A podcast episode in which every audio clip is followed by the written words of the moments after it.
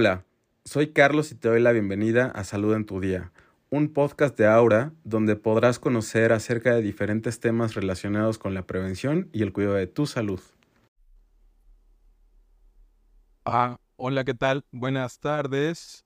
Soy Carlos Pliego, founder y CEO de Aura. Esta vez vamos a estar hablando de sueño infantil con la doctora Iris Rentería. Eh, está por unirse la doctora, justo ahorita estaba escribiendo con ella. Entonces, justo, hola doctora Iris, ¿cómo está? Eh, parto ahorita justo para, para presentarla.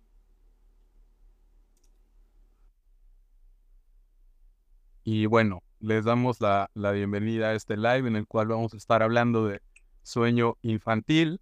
Eh, súper, súper interesante, como, como muchos temas pero este nos importa muchísimo porque tiene que ver con, con las y los peques que, que, viven con, con, nosotros y nosotras, ¿no? Iris, un gustazo tenerte con, con nosotros. ¿Cómo estás? Igualmente, Carlos, un gusto estar aquí compartiendo con toda tu comunidad. Y bueno, pues sí, encantada. Muchísimas gracias. Bueno, eh, les presento a, la, a, la, doctora Iris. Iris, si me permites tu breve semblante.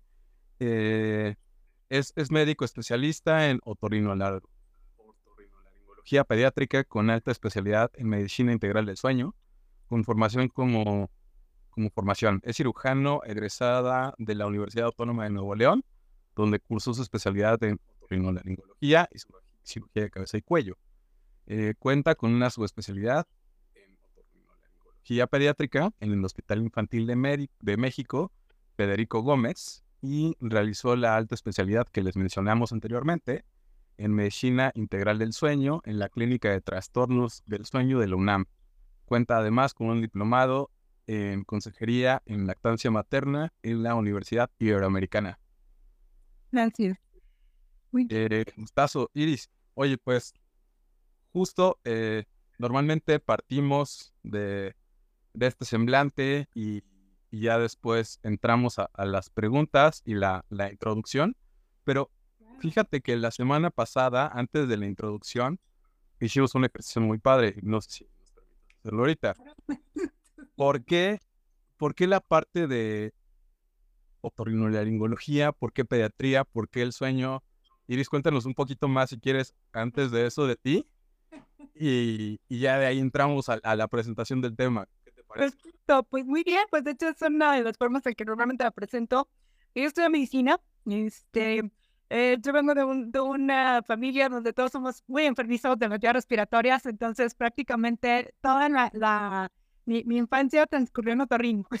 entonces, para mí era, era, algo muy significativo y bueno, pues ya que me tocó elegir una carrera de estudio medicina, y cuando me llegó el momento de escoger una especialidad, eh, yo deseo dedicarme a las vías respiratorias, este, pues dentro de mi, historia personal, soy súper alérgica, mamá de alérgicos, hermana de alérgicos, hija de alérgicos, entonces pues la, la vía respiratoria me llamaba y quería una especialidad donde pudiera dedicarme a la vía respiratoria de los niños específicamente. Y yo tenía la idea de que eh, tú entrabas a otorrino pediátrica siendo pediatra, que tenías que estudiar pediatría y después tenías que especializarte en otorrino, como piensa mucha gente. No, nada que ver. Este, es una especialidad donde primero tenemos que hacer otorrinos. Efectivamente, nuestra especialidad dura cuatro años de, de laringología Y de ahí, cuando terminas, si deseas especializarte en otorrino para niños, tienes que hacer una, una siguiente, una subespecialidad que es otorrino pediátrica. Entonces, pues, ese fue como el caminito que, que seguí. Eh, pues siempre está muy claro que, que, mi intención es dedicarme a la población infantil, entonces la verdad es que yo no ejerzo mi, mi especialidad primaria, que es otorrino, no veo adultos, solo veo mi, mi subespecialidad, que son niños.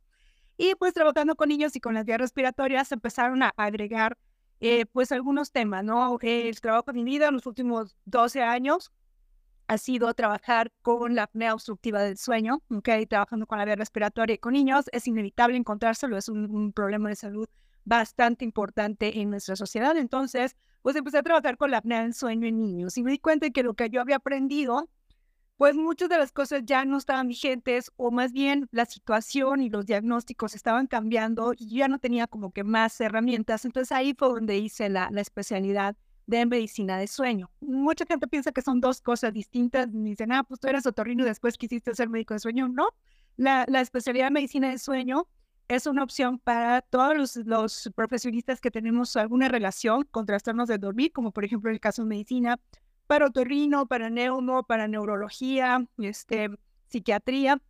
Eh, para, eh, hay otros especialistas como los odontólogos, los psicólogos, los terapeutas. Entonces, muchas este, áreas de la salud se conjuntan en medicina del sueño, pero para mi especialidad efectivamente es una, una opción, ¿no? O sea, no es que yo haya cambiado de, de giro, sino pues nada más le seguí el caminito, el hoyo negro, como yo le digo, o sea, donde una vez que entras, ya es imposible salir porque pues te va llamando. Entonces, Trabajo yo con niños con lesiones respiratorias, con el sueño y es inevitable que llegue a la parte de la lactancia. ¿okay? En, ese momento también me encontré con la lactancia materna y como no conocía muchos profesionales que pudieran tener ese, ese enfoque de, de, redondear con todas las áreas que yo manejaba, pues también decidí formarme en lactancia materna y trabajando con lactancia, con niños, con sueño y con eh, problemas respiratorios, me llegó el tema de eh, pues trabajar con familias en otras áreas que no vayan las áreas respiratorias, que es algo que yo ahorita ya le llamo puericultura del sueño, que es el acompañamiento, entonces el desarrollo normal del sueño y cuando se presentan problemas, también atiendo las, las enfermedades del dormir. Y pues es... Oye, no, pues súper interesante y justo como lo dices, ¿no? Un, un hoyo negro que te metes y también no sabes si vas a terminar en algún momento es apasionante. La verdad es que, pues, si algo tenemos certeza en nuestro campo, en el área de salud, pues que esto no se acaba. Okay, cuando más o menos empezamos a entender algo, a aparecer nuevas actualizaciones. Y la verdad es que para mí ha sido muy satisfactorio y una de las grandes este, cosas que, que disfruto de, mi carrera, no nada más la convivencia con los pacientes, sino también el, el, ir abriendo este camino nuevo, pues, pues a ver a dónde va a llevar, ¿no? Claro, y aparte, por ejemplo, por ejemplo, lo del sueño no es algo que lleve muchísimo tiempo estudiándose, ¿verdad? No, la verdad es que en cuanto a especialidades médicas a nivel mundial es una especialidad joven, es, de las más recientes. Aquí en México pues tenemos alrededor de unos 20 años con ella. Este, de hecho todavía no existe como tal un programa exclusivo para, para formarse en sueño infantil, es como completo a lo largo de toda la vida. Eh, pero bueno, pues es algo que, que, ya se abrió la conversación, que ya estamos eh, eh, planteando y pues que, que cada vez más personas en, en, el área tienen interés, ¿no?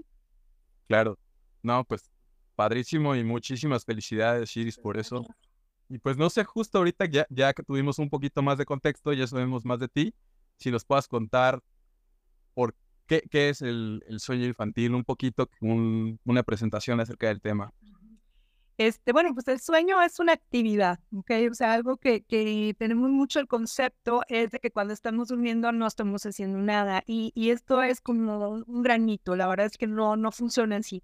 Cuando nuestro cuerpo está durmiendo, también está bastante activo y está llevando a cabo múltiples funciones, ¿ok? Nosotros tenemos, eh, digamos, un reloj biológico interno que le indica al cuerpo, pues, cuándo tener eh, momentos de actividad, de alimentarnos, de, estar más como en, en, en, este, en alerta o en algunas este, tareas que nos toca hacer, como pues procuremos comida, alimentarnos, trabajar, jugar, aprender, etcétera. Y en su momento, cuando empieza ya el, el, el momento de la noche, pues se cambia el switch, ¿no? Y entonces nosotros vamos a tener ahora sí que damos pie a las actividades que ocurren de forma nocturna. Nuestro cuerpo esto lo tiene determinado de forma genética, eso se llama ritmo circadiano, ya viene como precargado el programa, no tenemos que, que, que, dar nosotros las instrucciones, nuestro cuerpo ya las trae. Y precisamente está relacionado con eh, los ciclos de luz y oscuridad, el día y la noche. Entonces, a través de nuestros ojos, nuestro eh, nuestra vista va a detectar, por eso, por eso no, no, necesitamos tener como gran comprensión del mundo. Por ejemplo, los niños que todavía son inmaduros en cuanto a su comprensión del, del entorno, pues simplemente con el hecho de recibir el estímulo, ¿okay? si tenemos la luz de día tiene una intensidad muy, muy específica y muy clara que llega al ojo, pasa hacia el sistema nervioso y entonces pues ahí nos da ese, esa eh, información. ¿Sabes qué? Este organismo es de día. Ah, ok, entonces el organismo prende todas las, las actividades que van a hacer en el día. Y luego, bueno, pues nos conforme vamos viendo que la luz baja, que disminuye, que empieza el crepúsculo, que empieza ya a atardecer, a ocultarse el sol, pues también, oye, está bajando la luz, ah, ok, muy bien, ahora cámbiame de turno y empezamos las funciones que son por la noche. Las funciones que son nocturnas, eh, pues eh, hay muchísimo todavía investigación en cuanto a exactamente cuáles son las funciones del dormir, para qué, para qué sirve, ¿no? Entonces, pues todos tenemos claro que el sueño es bueno, porque luego me piden mucho, me preguntan, bueno, ¿cuáles son los beneficios del sueño? Pues pasa una noche sin dormir y me dices, Claro. en realidad, nadie creo que, que, que pensemos que, que dormir es malo, ¿no? Que el sueño es malo. Y, eh, y efectivamente, todavía nos falta muchísimo por entender de, de exactamente por qué eh, tenemos que dormir, pero lo que sí sabemos es que hay varias funciones. Primero que nada, restaurativas. Nosotros tenemos que recuperarnos de todo lo que nos estuvimos desgastando durante el día o, o la energía que nos consumimos en las actividades diurnas. Y luego, pues, eh, reparar. O sea, todo lo que se estuvo este, eh, desgastando, pues hay que repararnos. Pero, entre otras cosas, eh, durante la noche se activan funciones de crecimiento, es cuando más este, tenemos la, la hormona del crecimiento en los pequeños, de aprendizaje, es como ya dejar grabados todos lo, lo, los aprendizajes que vamos adquiriendo, las nuevas habilidades. También es un momento en, el cual se fortalece, se consolida la- la- el sistema de defensas, el sistema inmune. También nos sirve para eh, tener pues control de, de algunas funciones como el control de los carbohidratos, este, de la- las cuestiones de, de que el corazón, la presión estén relajados, en descanso, pues para que nuestro cuerpo esté prácticamente en piloto automático, no esté consumiendo energía y pueda subir su, su, pila. Entonces, esto lo vemos cuando usaríamos lo que te decía, l- los beneficios o, las funciones de dormir, las vemos más claramente cuando no las tenemos. Entonces, siempre les hago la analogía a mis pacientes de que el, el sueño es como el cargador de tu teléfono móvil. Si tú vas y pones tu cargador, ya traes la pila baja, ¡pum! Pues es el momento de ir a cargar, te sale una señal, ¿no? Que en nuestro caso sería, pues que empezamos a tener este cansancio, empezamos, nuestro cuerpo nos empieza a mandar señales de que, oye, pues ya, ¿no? Pero a veces estás, "Oye, ¿qui- ¿quieres seguir acá? Este, bueno, no, no, no sé este, si, si has tenido alguna experiencia de estas, pero a veces, pues incluso ya estamos cansados y queremos seguir, estamos en la fiesta, y, "Uy, pero ya, ya. Vaya, o sea, o, estás así viendo la serie de ella, otro capítulo más y ya no, o sea, Te gana, te gana. te perdiste. Sí, al, al día siguiente te, fijas y como tres capítulos que se quedaron ya, o no sé, ya dormido y ya se acabó la serie y tú ni cuenta te diste, ¿no? Pues sí, efectivamente, o sea, el cuerpo genera sus propias señales que te van a mandar a buscar el dormir. Eh, pero digamos, cuando nosotros ya ahora sí te, te manda entonces el, el, el, el teléfono a la señal batería baja, bueno, tu cuerpo también te mandó la señal batería baja, pues ya se va. Entonces tú conectas el cargador de tu teléfono móvil y pueden pasar dos cosas, ¿ok? Si tú, tú, dices si alguna de estas te ha pasado, oye, lo conectas, pero le sigues, ¿no? Estás este, contestando mensajes, estás viendo eh, redes sociales, de repente pones un video, estás escuchando un audio, oye, pasa media hora y te fijas en, en, en, la, en el, el indicador, oye, 15%. ¿Te ha pasado? Dices, oye, se me hace que este cargador ya no funciona, o que la batería de mi teléfono está mal, porque ya tengo un montón de tiempo aquí y pues nada que se carga, ¿no? Pues no, lo que pasa es que lo mismo que está entrando se está consumiendo en tiempo real. Ahora, otro caso, batería baja, ok, batería baja, si lo conectas y lo dejas. Y te vas, te fuiste a la tienda, te metiste a bañar, te pusiste a hacer otra cosa, na- este, lo, lo dejaste ahí, pasa exactamente la misma media hora y regresas por tu teléfono y va en 50%. ¿Te ha pasado? También, ¿no? Entonces, efectivamente, este es un descanso más restaurativo, más reparador, porque dejaste que el proceso normal se siguiera, ¿ok? Estás en, un, en una etapa donde el trabajo es recuperarse, restaurar y no estás interfiriendo, pues claramente el proceso va a ser muy eficiente. En poco tiempo o en el tiempo requerido, pues se va a reunir la suficiente energía y vas a haber restaurado y ahora otra vez estás listo para desconectar y seguir en la faena.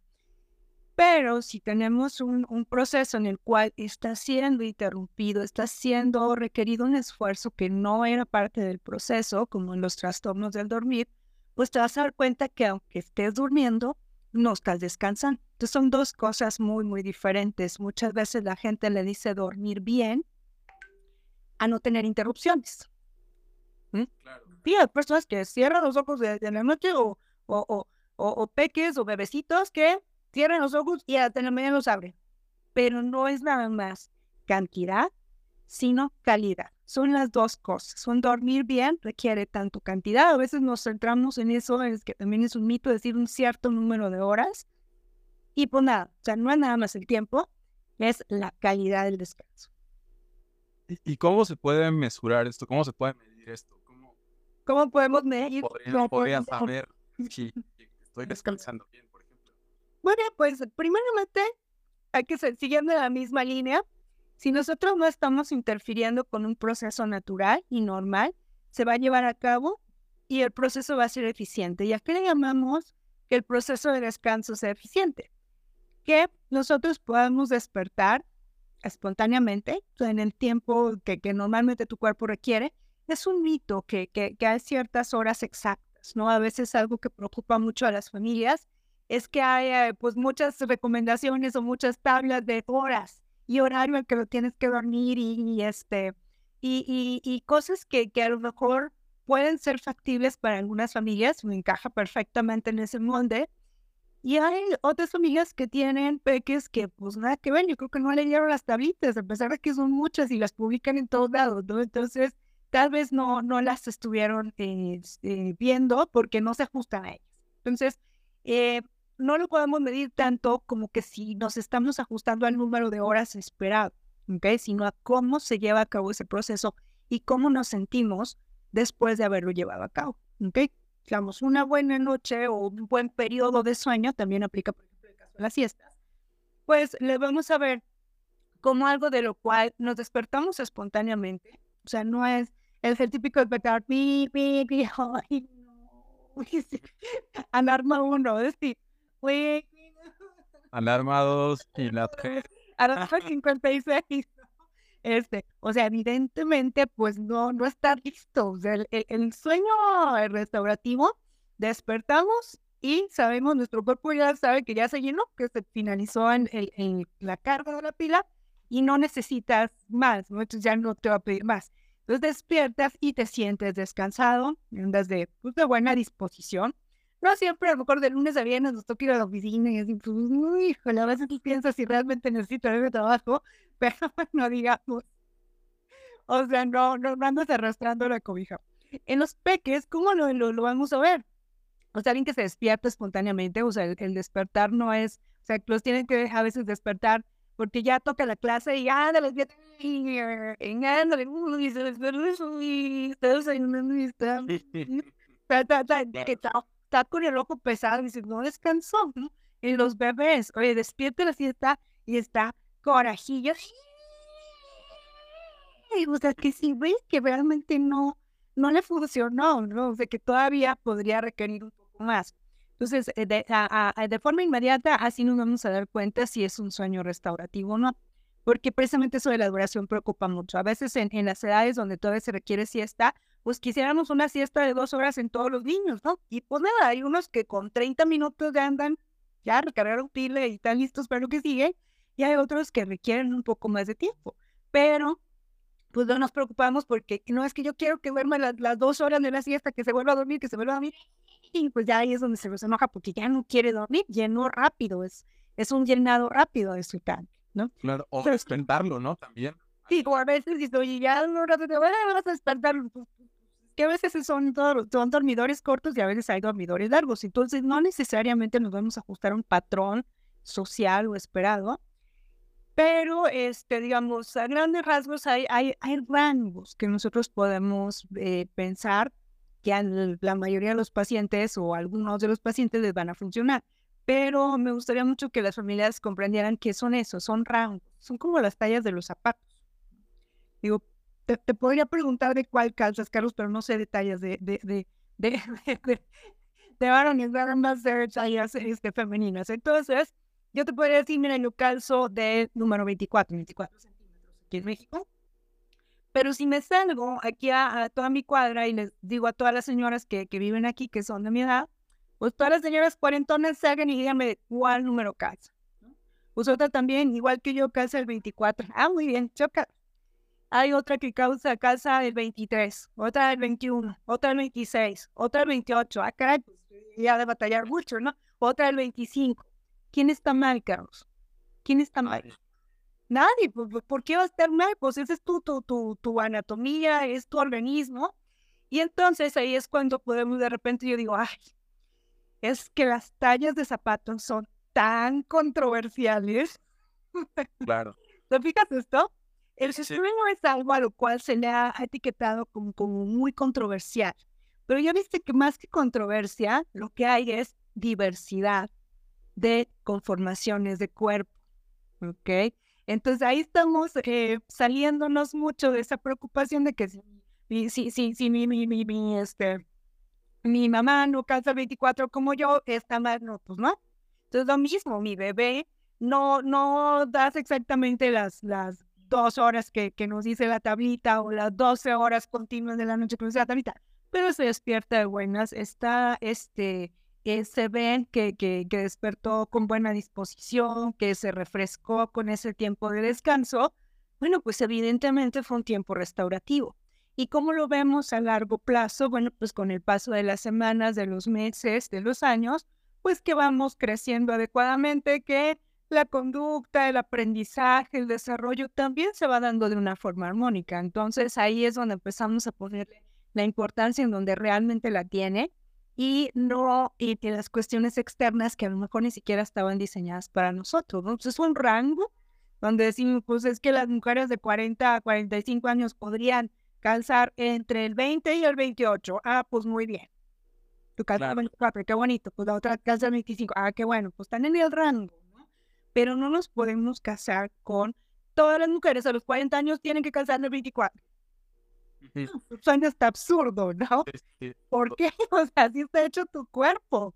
Es lo mismo cuando nosotros queremos ponerle un número al sueño infantil. Todos los niños de seis meses se tienen que acostar a las siete y media de la noche. Todo, no lo has visto, existen estas tablitas. ¿A qué hora se acostar a tu bebé? Pues, pues no sé, o sea, ¿a qué hora te funciona? Sí hay un Pero claro, rutina, ¿no? También, claro, papá o como mamá. Claro, claro, o sea, hay familias donde, bueno, pues papá, mamá, que quien va, el cuidador, que el cuidador que va a llegar a dormir al bebé, pues llega hasta un poquito más noche. Entonces, sí hay un momento de, de la noche, tampoco es dormirnos a la hora que, que quieran, porque luego me decían, no, pues yo llego a las 12 de la noche, esa hora duermo mis hijos y pues que duerman hasta las 12 del día. No, tampoco. Claro. y hay un, un cierto límite, porque el límite no lo marca el organismo, no lo marcamos nosotros. O sea, el cuerpo, como les dije, prende un switch de funciones diferentes con respecto a los ciclos de luz y oscuridad. Entonces, más o menos, pues cuando está oscurito es cuando ya hay que dormirse, ¿verdad? O sea, porque si nos agarra eh, que se empezó a pasar ya la noche y nosotros todavía no estamos dormidos, nos estamos perdiendo tiempo de esas funciones restaurativas.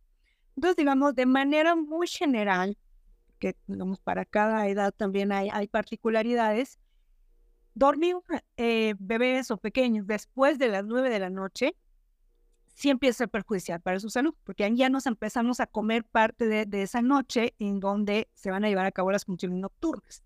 No me sirve igual, o sea, no, por eso te digo, no es tampoco, ya dijimos que no es nada más cantidad, es calidad, y la tercera, el tercer elemento del sueño normal es que sea en el momento adecuado.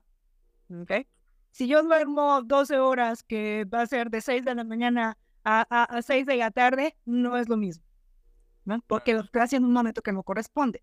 Si estoy durmiendo a mi bebé a las 3 de la mañana y lo deja que se despierte a las 3 de la tarde, tampoco está funcionando. ¿Ok? O sea, es, son esas tres cualidades. Es eh, duración, calidad y momento del día.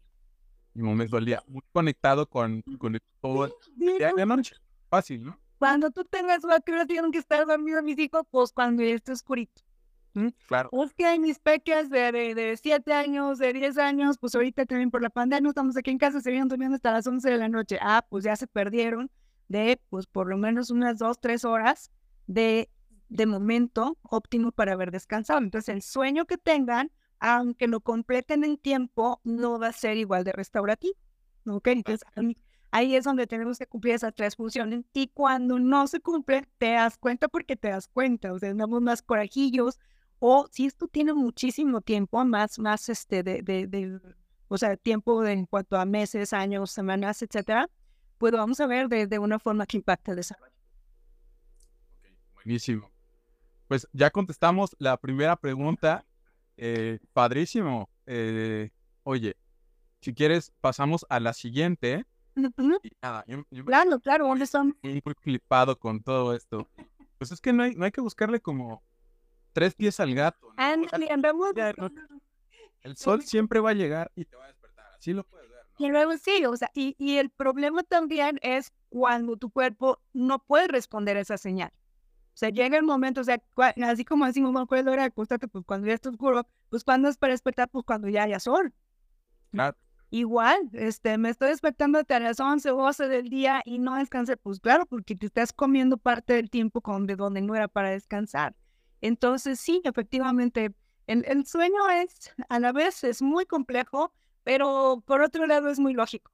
No, yo siempre digo a mis pacientes, no, no es lógico, es biológico. El cuerpo trae sus instrucciones, que nosotros, pues ya en la rodada interferimos es otra cosa, pero si no estorbamos, el cuerpo sabe lo que tiene que hacer.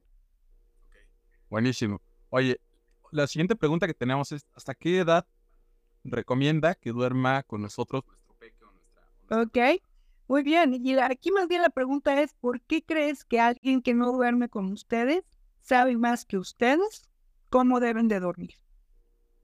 La recámara es un espacio muy íntimo, muy, muy personal. ¿Ok? Y las formas de dormir así lo son. No hay una forma correcta o incorrecta de, de dormir, ni, ni vamos contra el tiempo. A veces es mucho de, es que si no lo sacaste para tal edad, nunca lo vas a sacar. No, no es cierto. Carlos, ¿tú duermes con tus papás? No, No, ¿verdad? ¿Te dan ganas de dormir con tus papás? tampoco. No, ¿verdad? ¿Te dan ganas de dormir con alguien más? Claro, con una, pues no sé, alguien que te guste, una pareja, este, o a veces eh, también y es muy válido queremos dormir solos. Claro, sí. Efectivamente, llega un momento en la vida, amigos, si nosotros no interferimos con nuestras ideas, el cuerpo sabe lo que tiene que hacer. Muchas este, eh, ideas que, tenemos ahorita no tienen realmente un fundamento, sino que ha sido como tradiciones orales de tiempos que ya no son estos actuales, ¿no? Pero el cuerpo sigue siendo el mismo. Biológicamente nosotros no hemos cambiado. Han cambiado las ideas, han cambiado la sociedad, pero nuestros cuerpos no cambian. Eh, de forma normal y natural, el cuerpo de, un ser que, que todavía este, no ha madurado, que todavía requiere de apoyo para vestirse, para cambiarse, para alimentarse, este, pues también va a necesitar apoyo para dormir. ¿no?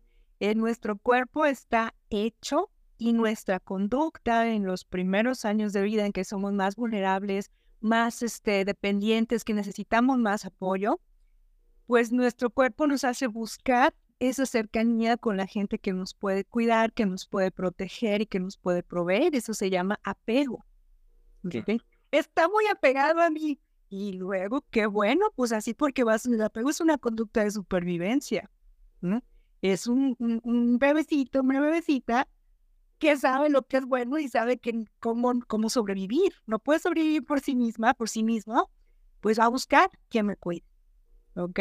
Entonces, eso incluye dormir. Y Nuestros cuerpos biológicamente, desde siempre, desde la época de las cavernas hasta ahorita, biológicamente estamos hechos para dormir en compañía. ¿Ok?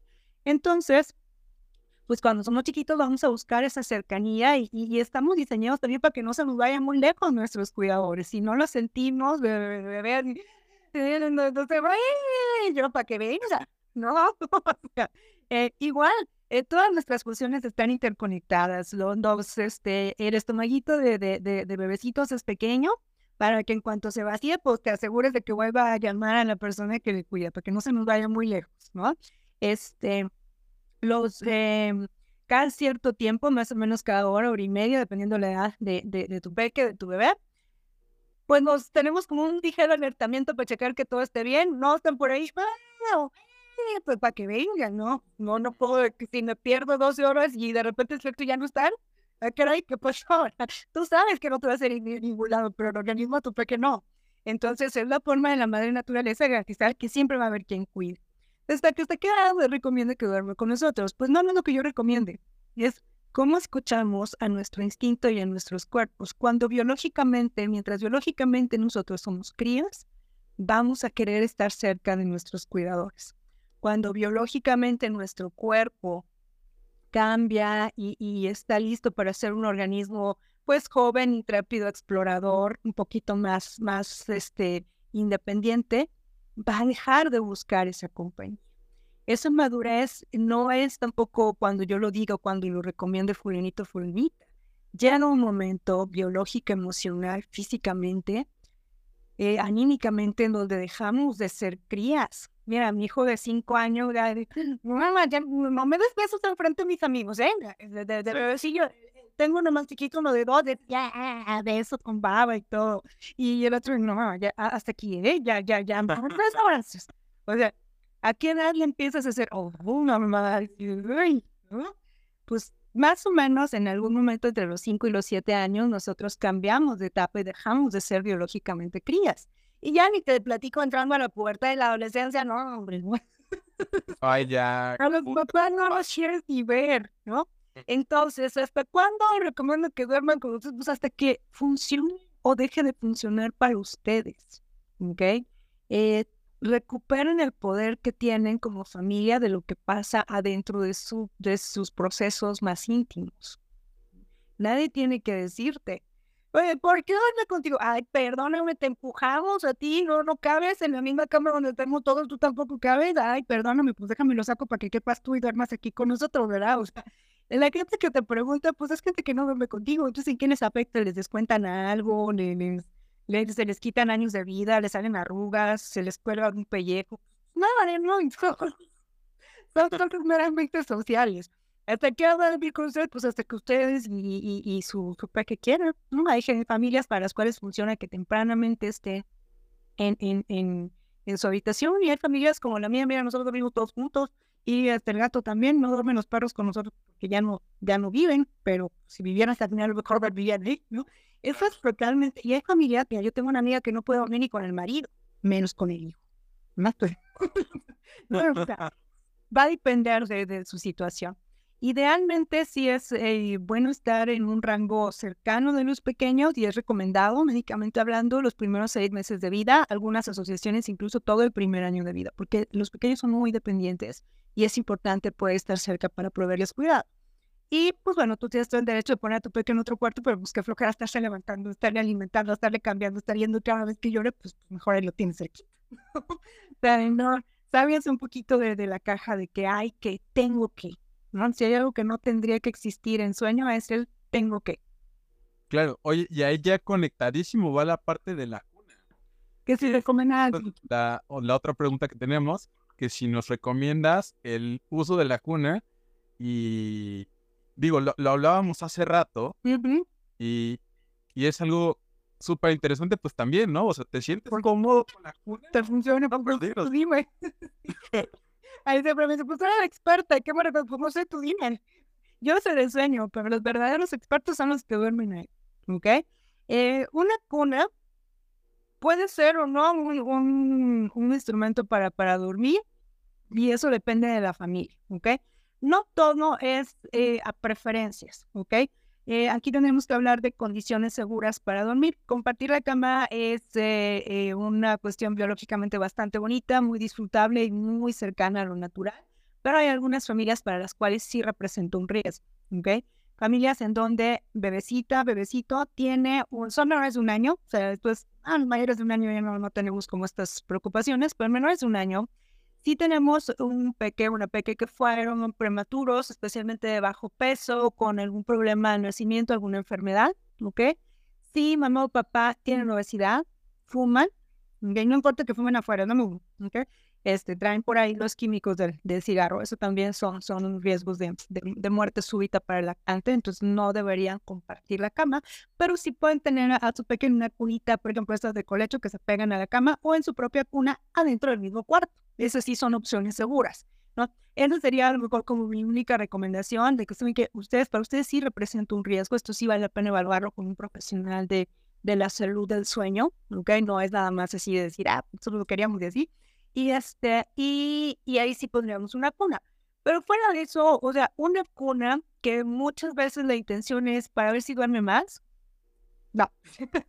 Eso ya los bebés de forma normal, los primeros en lo más común en los primeros dos, tres años de vida, pero puede ser los primeros cinco años de vida, que prácticamente es cuando somos crías, está diseñado para ser fragmentado, para ser interrumpido, para ser en algunos chiquititos. Los despertares son normales. ¿ok? En ningún lado hemos dicho que el sueño del de, periodo más largo del sueño nocturno tenga que ser contigo, ¿ok? Entonces, pues ahí más bien pues, vemos qué tan funcional es para la familia estarse levantando a tener en la cuna, o pues si no es más fácil tenerlo ya ahí se quita para no estar haciendo tanto circo, ¿no? Este, y a veces, bueno, es que si lo pasa a la cuna va a dormir más, no necesariamente, si duerme más es porque está biológicamente preparado para dormir más, pero no, entonces si tú quieres pasar a cuna es porque quieres pasar, si quieres pasar a su habitación, porque quieres pasar a su habitación, pero no es, quiero pasar a su habitación para ver si duerme más, no, pues si quieres que duerma más hay que enfocarnos en, en, ver si es anormal que duerma eh, así y si hay algo que pueda ser para que sea más fácil para, para la familia. Pero, pero no, o sea, a veces es, le voy a quitar la alimentación de la noche, el pecho, el biberón para que duerma más, ¿no? Quieres quitar la alimentación de la noche para quitar la alimentación de la noche, nada más. O sea, no, no va junto con pegado. Es que si lo saco de su habitación va a dormir más, no, pues tampoco. Nomás te vas a ganar estar yendo más lejos cada rato. Es ahí la recomendación de la cuna, pues es, no lo sé, tú dime, funciona para ustedes, está haciendo algo bueno. Y al revés, si no está funcionando, pues, tráetelo para la cama, no te va a tener. Claro. Oye, y en el caso de la cuna, muy en especial, ¿cómo aplicaría con esto de la suavidad de los, de los colchones o la dureza de los, de Ok, ahí sí tenemos que, entrar y, ahí con esto nos vamos a llevar una de las preguntas que, que teníamos más adelante, que, que, también tiene que ver con el sueño seguro. Ah, ya que estamos hablando de la cuna, hablemos de ello. Las condiciones para, para el sueño seguro es muy importante tenerlas en cuenta porque nadie quiere pensar, nadie queremos, este, nunca es agradable hablar de, de la posibilidad de que un bebé eh, muera, ¿okay? pero esto puede llegar a pasar de forma súbita, de forma inexplicable. esto es un problema que se llama muerte súbita del lactante, en donde, pues, por alguna razón, de forma inesperada y, y, sin una causa aparente, pues bebé va a fallecer. ¿ok? Entonces, nadie queremos que nos pase eso. Eh, pero afortunadamente no tenemos que vivir con, con el miedo de que todo el tiempo vaya a pasar. Digo, esto de al ser papá, miren, todavía con mis hijos y yo creo que hasta que estén treintones voy a ir a estar viendo a ver si respiran. ya es algo que no se te quita. El, miedo que se te mueran los hijos. Pero, eh, digamos, lo que sí puede estar en nuestras manos es seguir las recomendaciones para el sueño seguro. ¿Ok? Y estas son prácticamente las mismas, ya sea que compartas la cama o que lo tengas en una cunita de estas que se pegan a la cama, en cunas de colecho o en su propia cuna. ¿okay? Y es que la superficie donde vayamos a dormir tiene que ser firme. ¿okay? Firme y plana. No se van a ir este, sofás, no es lo adecuado hamacas, aunque hay ciertas regiones del país donde la cultura es dormir en hamaca, por ejemplo, para Honduras no es algo tan seguro. Este, y dormir sobre super colchones muy, muy aguaditos que te, te, acuestas y, hasta se te y todo. Este, entonces el colchón tiene que ser plano, incluyendo para los chiquitos que tienen reflujo. Estos colchones antirreflujo que, que antes se recomendaban, ya sabemos que son obsoletos, no sirven ni para reflujo ni, ni tienen ninguna evidencia. Y al contrario, nos pueden hacer que bebecitos que, que, que no se pueden mover muy bien se resbalen y queda todo doblado y entonces sí puede sufrir asfixia. Entonces, Siempre, siempre superficie plana, firme e idealmente contra agua. ¿Ok? ¿Para qué? Para que pueda ser más fácil de limpiar. Acuérdense que los bebecitos babean, echan lechita, moquitos, pipicita, poposita. Y, y, imagínate el colchón de tela. Ahí se te quedan todas las bacterias. ¿Cuándo, sí, ¿Cuándo tocar cuando lavas el colchón? Entonces se juntan bacterias que también pueden llegar a tocar. Entonces, un colchón en prueba de agua para que podamos limpiar fácilmente todos los fluidos, todas las secreciones, no se estén ahí quedando guardados. Este no es tu colchón a prueba de agua, pon un protector, un protector impermeable y encima su sabanita. Entonces va a ser el colchón a prueba de agua o con un protector impermeable y una sábana de cajón, exclusivamente una sábana de cajón, este, nada de cobijas, este, tres cobijas, el nidito este que les gusta ponerle para que no se muevan, no se mueven, este, muñecos, estos protectores que les ponen alrededor, los bumpers, estos que, que son como, como acolchados para los barrotes, para que no se vayan a pegar, no se mueven, no se los pongan. Cuando se empiezan a mover, definitivamente va a ser otro, otro momento. eh, primer año de vida no los usen, no están recomendados, nomás, nomás son para las fotos del Instagram, no son para ninguna otra cosa, ¿ok? ¿Por qué? Porque en cualquier momento un bebecito que todavía no, no se controla muy bien, se voltea y queda ahí con almohada, o con, se hace así y se avienta encima de la cobija, Claro. o asfixia, ¿ok? Entonces, superficies despejadas. Si estás durmiendo en la misma cama, lo ideal, que- lo que siempre me hacen es ponerlo en medio de los dos, de las dos personas que duermen ahí. No, imagínate, este, papá jala la cobija, pues ya le quedó encima. Mamá se la jala de vuelta, ya le quedó encima. ¿Sale? O luego les ponen estos niditos como, como acolchados para que no se vayan a rodar encima. ¿Sale? Pues sale peor, porque no vamos a tener nada. Le pones aquí algo acolchado cerquita, no se voltea y- ahí se quedó. ¿Sale? Entonces, cuando estamos durmiendo con bebé, idealmente es que esté de un solo, del lado de uno de los papás, que no esté en medio. Puede ser mamá o papá, generalmente si, si están amamantando, pues procuramos que sea mamá, porque no esté dando la vuelta. Si lo que dan es biberón, pues puede ser uno u otro. Y los otros dos, los cuidadores, cuando nos dormimos con un bebé, instintivamente nos hacemos como una conchita, que hacemos como una especie de conchita, y aquí está bebé. Y eso es instintivo, o sea, ni siquiera lo tenemos que pensar. Y pasa igual eh, eh, si es papá o si es mamá, o si son dos mamás o una que no gestó, también este, lo, lo, lo hacemos. O son dos papás, ninguno de los dos lo gestó, también se va a hacer. O sea, esto es algo que biológicamente se da solamente por el hecho de estar cerquita. Lo hacemos, sí, digo si no, o sea, personas que no tienen hijos, te acuestas con un bebé, te acuestas con una mascota, ¿cómo te acuestas? Pues hecho conchita, ¿no? No lo tenías que pensar, solo te haces conchita. Entonces, bueno, pues hacemos esta conchita y es de superficie segura. Ahí no debe de haber nada de cojines, nada de almohadas, nada de cobijas.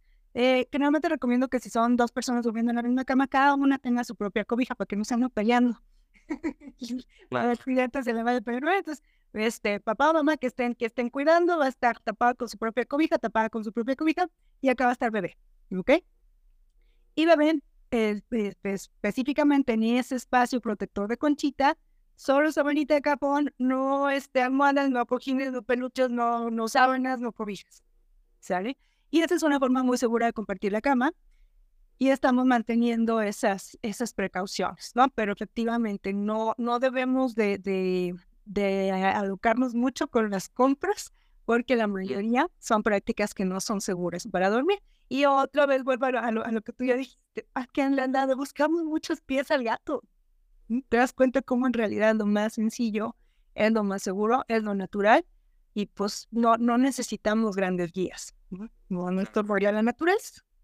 Y algo que, bueno, igual algo conectado con eso, lo que comentábamos, ¿no? Igual cuando eres mamá primeriza o papá primerizo, tienes un montón de dudas que vas a ser lo más, común, lo que, ay, bueno, es que si era así porque, no sé, ya lo pensaba, o, o es el sentido común, pero tienes dudas porque no. Sí, normal. Yo creo que si alguien que, que acaba de tener hijos, y no nada más por primera vez, o sea, pues siempre es la primera vez, o sea, a veces eres papá de uno, papá de dos, papá de tres, papá de cuatro, pero es tu primera vez siendo en esa situación. Entonces es muy normal que haya dudas, este, pero, pero sí creo que es un buen momento para, para dejar de ceder el poder a alguien más. O sea, dime qué hacer, dime qué hacer, dime qué hacer, pues es tu hijo. A ver, Claro. escúchense, sintonícense, escuchen el sentido común y el instinto, porque no es algo así como esotérico, o sea, es, es las señales que te manda tu cuerpo. Y, y, y lo peor de todo, lo más triste es cuando no puedes hacer lo que tu cuerpo te dice que hagas, en todas las circunstancias. Entonces, si tu cuerpo te está diciendo, "Pero es que te- me dicen que no lo carguen, me dicen que no duermen, ¿y tú qué quieres? ¿Tú qué sientes? ¿Qué te está indicando tu cuerpo? Que lo cargue, pues cárguelo. O sea, no, no, nada, no lo vas a cargar hasta la universidad, no lo vas a, a tener ahí durmiendo, ya nunca lo vas a poder sacar. Se va a ir, te va a hacer el ojo así de, de, de huevo cocido, decirme, bueno, sí, sí, sí. y no vas Sí, pues ya, ya si duerme contigo en la universidad. Es muy, muy problemático. se, se tendría que tener una cama más grande, pero. Sí, sí, sí. Oye, súper. Eh, bueno, si quieres pasamos a la siguiente pregunta que tenemos. Es, ¿es bueno que las niñas o, o los niños tomen una siesta? Pues depende, ¿ok? No nada más es bueno, es necesario, físicamente hablando, biológicamente hablando, en los primeros cinco años de vida. ¿Ok? O sea, nuestro cuerpo, mm, los primeros años necesita dormir precisamente porque durante el dormir se van a hacer tantas funciones de, de crecimiento y desarrollo que necesitan mucho. Cuando ya somos ya, ya este, adultos y adultos mayores que ya no tenemos que crecer y que desarrollarnos tanto, pues va disminuyendo la cantidad de horas de sueño a lo largo de la vida. Pero al principio necesitas dormir tanto que no es nada más durante la duración de la noche. También vamos a necesitar sueño diurno. Entonces, de manera general, los primeros cinco años de vida es normal y natural que el cuerpo requiera siesta. De manera un poco más práctica, la mayoría de los niños en algún momento, alrededor entre los 3 y 5 años de edad, van a, dejar la siesta. ¿Ok? Pero, eh, y al principio de la vida pueden ser varias siestitas, luego se van haciendo, van pasando más tiempo despiertos conforme más, más van alertándose, más van desarrollándose, entonces se va acortando el tiempo que duran el número de siestas. Pero es normal que prácticamente hasta los 5 años un niño tuviera una necesidad biológica de siesta. Si es un niño mayor de 5 años y físicamente el cuerpo le pide siesta, ahí ya es un poquito de alerta. Me preocuparía porque un niño que ya tendría esa maduración de, su organismo para solo hacer el sueño en la noche y no requerir sueño diurno, porque lo está necesitando. ¿okay? Muy probablemente es que o no estamos cumpliendo con la cantidad o con la calidad o con el momento adecuado del día de las 24 horas para hacer el, el sueño reparado. Entonces, no nada más es decir, es bueno, o sea, sí que lo haga. Este, si está en edad, es no nada más es bueno, es indispensable, es necesario cuando les prohibimos dormir para que duerman más en la noche, ni duerman más en la noche y le robaste el sueño de uno. Pero si ya no es de edad, que es a partir de los cinco años, de edad de siesta, al revés, no es, es bueno que la tomen sí para que descansen. No, es un poco de alerta. ¿Qué pasó? Que un cuerpo ya maduro no necesita siesta. Digo, necesita siesta. Claro, sí. Es una señal de que no estás durmiendo y descansando que deberías en el ciclo. Sí, porque ahorita no, es que si está durmiendo sus, sus 8 horas o sus 10 horas o sus 12 horas que normalmente le tocarían para edad, entonces no, no es por cansancio, no, porque falta calidad o y el momento de las 24 horas. Claro. Buenísimo. Eh, algo que quizás va un poco relacionado, igual estudiando un poquito esta pregunta que nos mandaron, con lo de la siesta, es el uso de la melatonina. Melatonina. tanto ¿Qué tanto la recomiendas? Súper mega conveniente para los que la venden. Y nada más. Full. nada más. Ah, sí, y nada más, efectivamente. nuestro cuerpo produce la melatonina, no es algo que tengas que consumir de afuera.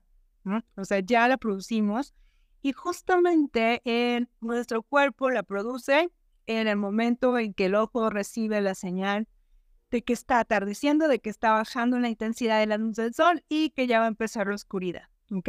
La melatonina no es como la gente piensa. La gente piensa que es un somnífero. Piensa que si se lo toman, te duerme. Y no, tampoco funciona así. La melatonina es una sustancia, es una hormona que la produce en nuestro cuerpo, pero es un señalizador, ¿ok? Que le va a avisar al cuerpo que ya mero toca dormir, ¿ok?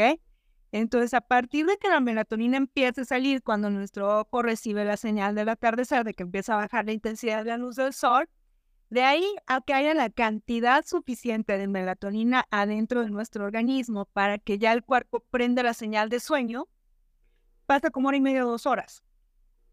Entonces, no es un somnífero. Luego les dan el cadáver la bombita y quieren que en ese momento duerman. No, no, o sea, para empezar, el cuerpo solo ya la produjo. Y va a tener ese proceso de hora y media, dos horas para iniciar. Es como, como, como, bueno, yo soy de Monterrey, ya para, hacemos mucho carne asada y para prender el, el fuego, el carbón o la leña, se pone un, un, un, iniciador, que es como un, este, pues, ¿cómo te diré? Es un material inflamable que se lo echa para que prenda el carbón. Bueno, la melatonina es el iniciador, ¿ok? O sea, no es la llama. No, no por ponerlo se va a prender lo vas a poner y de ahí a que agarre la, la leña o el carbón, esa, esa, esa flama, pueda pasar un ratote. Es la melatonina, que no es la flama instantánea, ¡pum! Es lo mismo, o sea, no es que si se la das, ya se va a dormir. Es que no necesitas darle, el cuerpo la produce y va a hacer un proceso de señalización adentro del cuerpo van a em, empezar a dar las señales de sueño, pero hasta después de un cierto tiempo. Entonces, no cabe esperar que es que se la doy y vas a darme, no, pues no diga a dormir. Va a empezar, ¿y para qué se la das si ya su cuerpo la produjo? ¿A qué hora se la diste? Pues se la dio a las 8 de la noche, no, hombre, si su cuerpo es de las 6 de la tarde ya la está produciendo.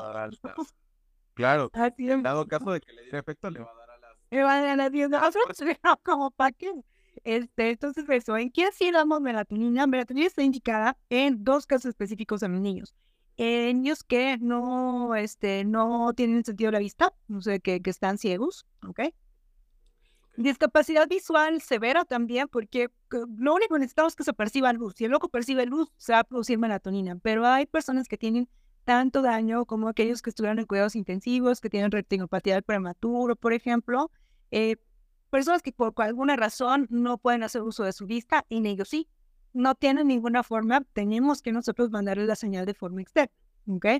O en niños, por ejemplo, que tienen este eh, jet lag, o sea, que, que viajan a, muchi- eh, a otro continente con mucha diferencia de horas y pues si vienen todos desregulados, ok, mandamos la señal este, para que el cuerpo vuelva a retomar y en lo que se vuelva a acostumbrar al horario, este, digamos, habitual, ¿no?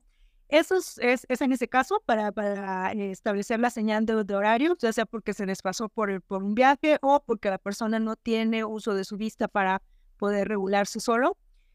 Y este, en pacientes que tienen em, algún tipo de, de- problema con la, secreción de la melatonina. Específicamente son eh, temas con el neurodesarrollo, como trastornos del espectro autista, eh, pacientes con síndrome de Down, ¿ok? También. eh, ellos sí, genéticamente tenemos una disminución y se benefician mucho de poder nosotros ofrecerles esta señalización externa con la melatonina. Pero si ustedes se esto, pues va de la mano siempre de, un uso profesional, no es nada más de decir, ah, es que lo voy a dar suplemento, pues porque se va a chuchitar a la vecina. Y ese es el problema con la melatonina, que no está catalogada como una medicina. Entonces la puedes encontrar en cualquier tiendita de vitaminas y de cosas así, o este, en una farmacia de venta libre. Y una de las cosas que es muy problemática con la melatonina, aparte que no sirve para nada, digo, sirve muchísimo para los que la venden, se están enriqueciendo, es la sustancia más comprada para niños en la pandemia, la melatonina. Wow. Así es. Eh, eh, muchas veces cuando las dan en gomitas, recuerden que familias que nos van a, a- a estar viendo que en las gomitas es un eh, producto que puede generar eh, riesgo de asfixia en niños menores de 6 años. ¿Ok? Este, le andan cortando las uvas y los trocitos para que no se y la gomota de melatonina.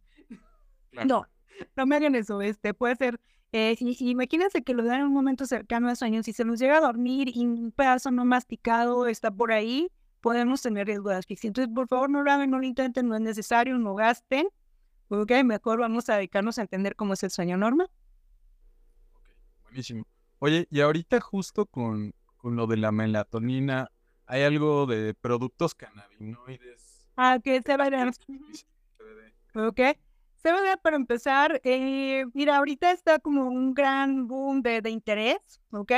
No está recomendado para eh, manejo del insomnio, no, o sea, se han hecho algunos estudios y realmente no, no hay algo que nos diga que, que sí, sí es así la, la panacea para que duerman. No está para nada investigada su seguridad en niños, menos en niños de las edades en que es problemático el sueño, que son los más pequeñitos, bebecitos y menores de 5 años. Eh, no es algo recomendable, por favor no lo hagan. Eh, incluso aunque ustedes lo quisieran experimentar para ustedes como adultos, no es algo seguro. El que sea natural no implica que no tenga este, algunos eh, eh, problemas o que algo tenga riesgo. Y no es algo recomendado ni adecuado para, este, para edad pediátrica. Buenísimo. Pues ahora tenemos ya dos preguntas. Eh, la siguiente es, ¿cuál es una señal que debería, de que debería llevar a mi peque con un otorrino. Eh, principalmente los, los problemas respiratorios al dormir. Este, nos vamos a dar cuenta porque se escucha naricita tapada, ronquido, boquita abierta, jalones de aire. Despertares muy frecuentes, sobre todo en, en lactantitos, lactatitas, porque pues tienen la boca abierta. Ahorita nuestro, eh, nuestra audiencia, hagan esto. Si lo haces, ¿cómo sentiste tu boca? Seca. Seca. ¿no? Y nomás pone respirar. Ahora respira así por 3, 4 horas seguidas y verás cómo no te hace. Entonces, claramente va a estar despertando y vamos a querer una toma de pecho, de biberón, un vasito con agua, ¿ok? Entonces, despertares frecuentes, sobre todo que no, y es que no se duerme hasta que no le doy el biberón, hasta que no le doy el pecho, hasta que no le traigo el vaso con agua. Y está llore, llore, llore, llore. Yo lo dejo que llore, pero, pero no, no, se, no se calman. Hazle caso, tiene sed. Claro, es que es otra cosa. Sí, sí, sí, o sea, a veces lo que todos lo catalogamos que está muy apelado, es que tiene mamitis. No, toda señal del cuerpo es una forma de comunicarse. Si, si está tan insistente en una toma, le ve su boquita, está sequita, estuvo respirando por la boca, está haciendo ruidos, hay que dar Sí, buenísimo. ¿Y eso es justo solo en, en bebés? ¿O no, cualquier edad? No, a cualquier edad. Muchos niños también de, de, de, edad ya preescolar, escolar, adolescentes, pues también se van a despertar por, por sed o despertar con la boca muy seca, incluso hasta así como salidita seca, blanquecina, de que todo el tiempo estuvieron con la boca este, abierta. Y también lo vemos como pues mucha irritabilidad, esta sensación de que no, no hubo un buen descanso, dificultad para levantarles en, la mañana. Entonces te va, se va sumando ¿no? las características que ya mencionamos. Buenísimo. Y la última pregunta que tenemos, la, la puso hasta el último porque justo es muy, muy particular. Y bueno, nos dice, tengo un hijo con 10 años de edad y ha dejado de dormir desde que inició la pandemia. ¿Qué puedo hacer? Pues lo primero es entender que, que y esta es una pregunta muy bonita y te lo comentaba porque normalmente nos preguntan mucho de, bebés y de, niños más chiquitos. Este, pero eh, pues básicamente eh, eh, estamos hablando de alguien que ya es un poco mayor, que ya incluso pues está en esta de transición, ¿no? Donde ya no somos crías, ya no buscamos tanto el apego de protección, pero al mismo tiempo todavía no somos este, personas completamente maduras emocionalmente y listas para una vida independiente. Está como hasta esa etapa de transición. Eh, entonces es muy importante saber que, que, a raíz de la pandemia, y, y, no nada más en esta edad, o sea, cualquier edad, desde recién nacidos hasta abuelitos, todos, todos, todos nos hemos visto afectados en, nuestro, en nuestros temas de sueño por, por este cambio mundial que hemos tenido. O sea, hay, hay por todos los cambios globales, hay incertidumbre. Eh, no se habitúa uno a vivir en un estado de estrés. Vivimos en estrés desde hace casi dos años. Eh, y, por más que digo, a lo mejor ya no es algo tan detonante, pero estar con ese estrés se refleja. Y las emociones a nivel de la familia, los, los adultos y quienes cuidamos, nosotros marcamos el tono emocional. Si nosotros estamos angustiados, si nosotros estamos este, preocupados, estamos eh, fuera de nuestro centro, Digamos, esto es algo que nuestros pequeños nos, buscan a nosotros para saber cómo reaccionar ante algo que es extraño, para darle sentido a las emociones. Una emoción va a tener desde un componente físico, yo estoy sintiendo que, que se acelera mi corazón, que, que me, me, me, respiro más rápido, que mis músculos están más tensos. Entonces yo busco a mi alrededor a ver qué significa esto ah, no, o vean, quienes me cuidan, quienes me protegen, están allí, híjole, no estoy a hacer algo muy malo, vamos a morir. ¿no? Te vas a poder dormir con él. No, o sea, es un reflejo, ¿no? De, de, de esta, este tono emocional que vamos marcando. Esto se llama corregulación. Los adultos eh, somos quienes vamos a, a, proveerles a nuestros peques, la edad que sea, estos desde bebecitos hasta adolescentes que dejan de depender de nosotros, cómo, qué, sentido le damos a estas, a estas emociones. Entonces, es inevitable. Y, decirles a los papás que tienen que estar tranquilos es pues la visión más imposible en esta pandemia, porque necesitamos tranquilos. Pero en esto ayuda mucho con, con hijos de esta edad ser muy claros y muy honestos con ellos. A veces eh, les, negamos la información completa, pues por no preocuparlos o porque creemos que no van a entender este, porque nosotros mismos tenemos como esa, esa respuesta, pero, pero ellos también lo van a ver con sus, con sus, sus amigos, sus compañeros, se están comunicando con más gente. Entonces, si nosotros no les decimos, se va a armar el teléfono descompuesto porque ya lo escucharon de algún otro compañerito y ya empezaron a ver como muchas más cosas, ¿no? Entonces, eh, la emoción se va disparando y esto hace que, que sea difícil encontrar la calma para empezar a dormir. Eh, y además le agregamos que hay hábitos que no son este, lo, más favorable, y lo platicábamos, ¿no? Pues se ha disparado el uso de pantallas, este, a veces estamos conviviendo ya con, con los grandes y estamos viendo una película hasta las 11 de la noche, pues valió, ¿no? O sea, entonces no, no estamos, este, digamos, respetando esos procesos normales de, de los horarios del cuerpo, el, ritmo biológico. Eh, pues la comida a veces ya está, este, se toma un refresco a las 11 de la noche porque están viendo una película, entonces pues ya le estimuló, ¿no? O toma café, bebidas de estimulantes como, como té también, eh, junto con, con, los adultos. Entonces, es esta, esta edad de transición como muy, muy, eh, donde no es ni niño ni adulto, pero ya empieza a tener eh, hábitos de los dos. Entonces, lo primero, pues, con, ¿qué hacemos con, con, con Peque de 10 años? Pues primero, tratar de restablecer esta rutina saludable de, de hábito, respetar la parte biológica de no, no, este, no, no, no es verano, evitar el uso de pantallas, que son las mismas recomendaciones que, que para los adultos.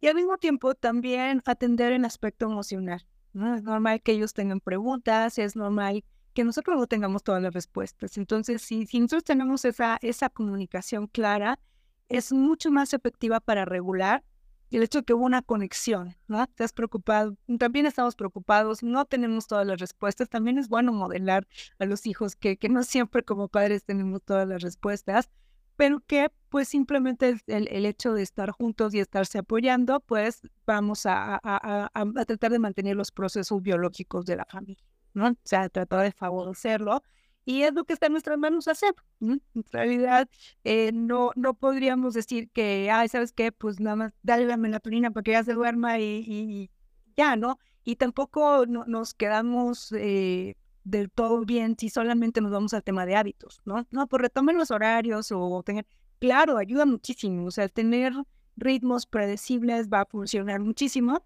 pero cuando nosotros le agregamos la parte emocional, terminas de el, lo, lo, que necesita el cuerpo para poder entrar al sueño. El sueño es un estado muy vulnerable, muy íntimo, muy, muy personal. Y solamente podemos entrar a ese estado cuando estamos en calma y en confianza. Entonces, la, la misión es proveer los, los elementos físicos y de hábitos que nos puedan dar esa, esa predictibilidad y también la parte emocional en donde conectamos con, con alguien que todavía no puede regular sus propias emociones y nosotros como adultos, aun cuando no tengamos todas las respuestas, vamos a, a, entrar en ese contexto de conexión y de calma. Totalmente. Ahí pues, es que no puedo estar más de acuerdo con, con todo lo que, lo que has dicho, Iris. Y... y te digo, le buscamos tres pies al gato. sí, sí. Y también pues muchas conductas sanas que nos olvidamos o conductas tóxicas que adoptamos sin querer, ¿no? Mucho esto de querer saber todo y... Te, te, te intoxicas, o sea, estás viendo, viendo, viendo, viendo noticias, a ver qué salió, a ver cuántos muertos, a ver cuántos...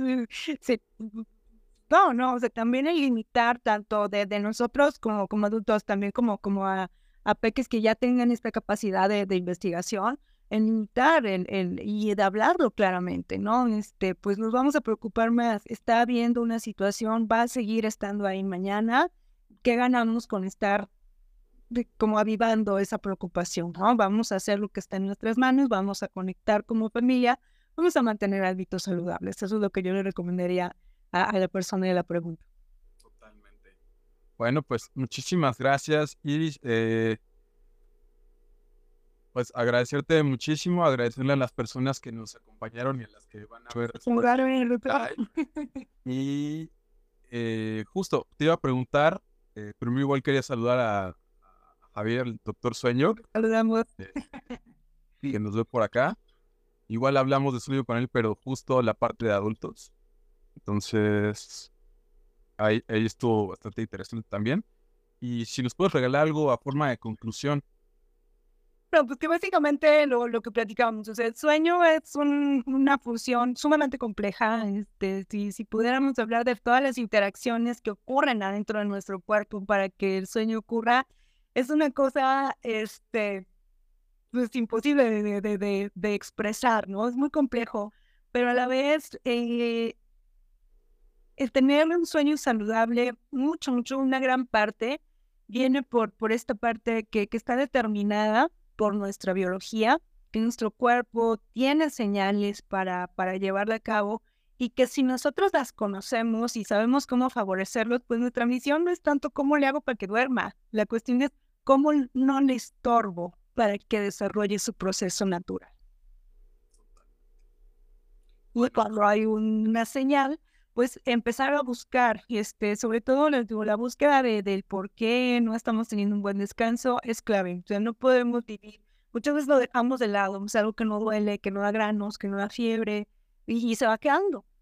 Pero eso eh, pues solamente se hace como una bola de nieve, no, no te va a llevar a ningún lado ni se va a ir por sí solo. Entonces, en el momento en que estamos detectando algo que nos llama la atención o que hay dudas o que no nos sabemos este, qué, qué hacer y qué no hacer, pues buscar la atención de un profesional.